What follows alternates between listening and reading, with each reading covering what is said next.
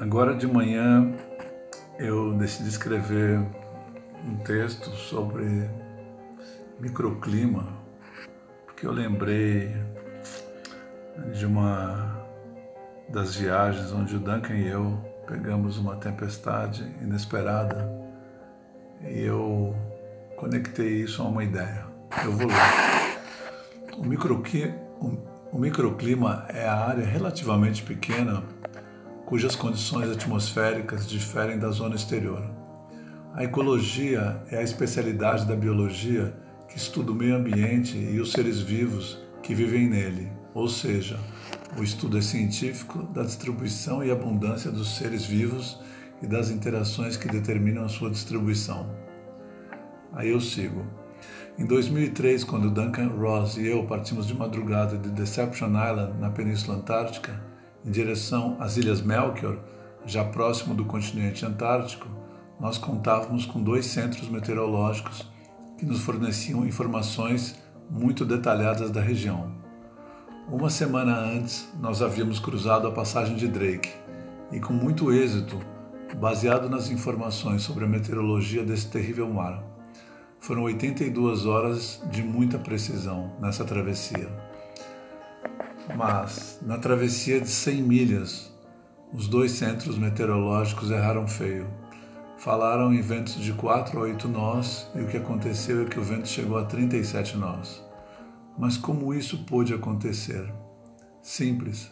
Aquela região tem um microclima muito específico e ela não tem um comportamento estatístico de modelos matemáticos da região. Tudo isso me levou a uma reflexão nós não seríamos seres que têm uma zona de influência capaz de modificar este entorno através das nossas ações e pensamentos? O microclima também tem características locais que mudam o comportamento de, do todo só em uma região pequena.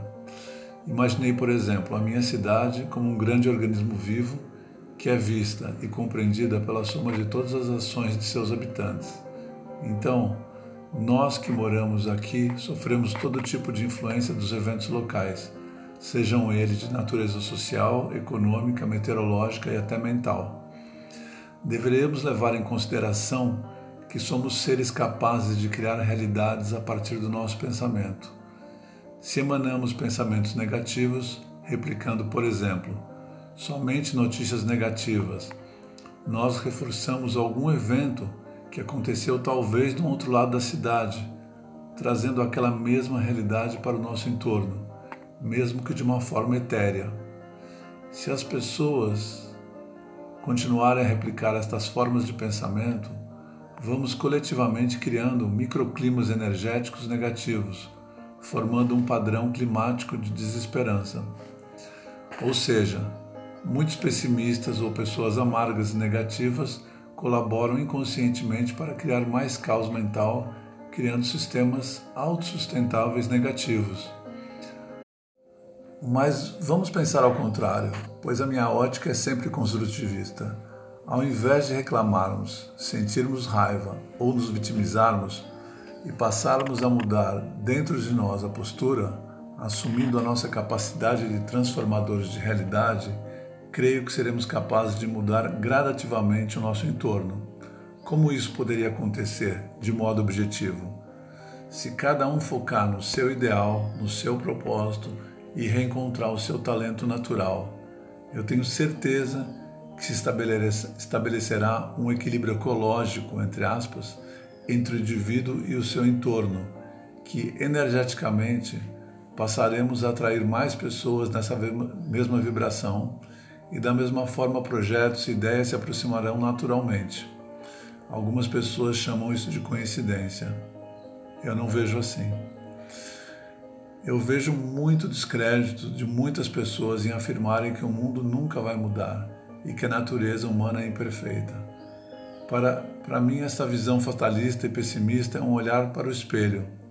Falo sem nenhuma crítica, mas sinto que esta postura pertence a quem desistiu de se reformular e culpa o mundo pelo seu fracasso. Mas para aqueles que estão restabelecendo as suas relações ecológicas, entre aspas, com os recursos do seu entorno, sabem que podem criar microclima de prosperidade e modificar o entorno com ações criativas. Agora vamos imaginar muitos microclimas de prosperidade se expandindo em todos os lugares. No início, podem ser apenas ilhas isoladas de consciência, mas a contaminação positiva pode muito bem formar arquipélagos de sonhadores e empreendedores. Estes seres que vivem em nosso planeta são aqueles que estão mostrando um novo caminho. Eu chamo essas pessoas de criadores de realidade. São seres que fazem o certo totalmente desvinculados ou influenciados pela negatividade. Já lemos uma máxima: pensar globalmente e agir localmente. Sim, a criação é coletiva e germina dentro de cada um, dentro do seu jardim interno. Regue o seu coração, nutra sua alma com pensamentos positivos, pois esta é a garantia de uma próspera colheita. Nenhuma ação ou postura de defesa do meio ambiente, como a nossa maravilhosa Amazônia, tem sentido nem força espiritual se não fizermos conosco primeiro. A palavra é forte que eu vou falar agora, mas levantar bandeiras, bater panelas são direitos de todos nós. Mas enquanto mantivermos a incoerência de não cuidarmos primeiro do nosso meio ambiente emocional, estas vozes serão percebidas pelas nossas almas como atitudes hipócritas das mentes controladas. Beto Pandiani, velejador, palestrante.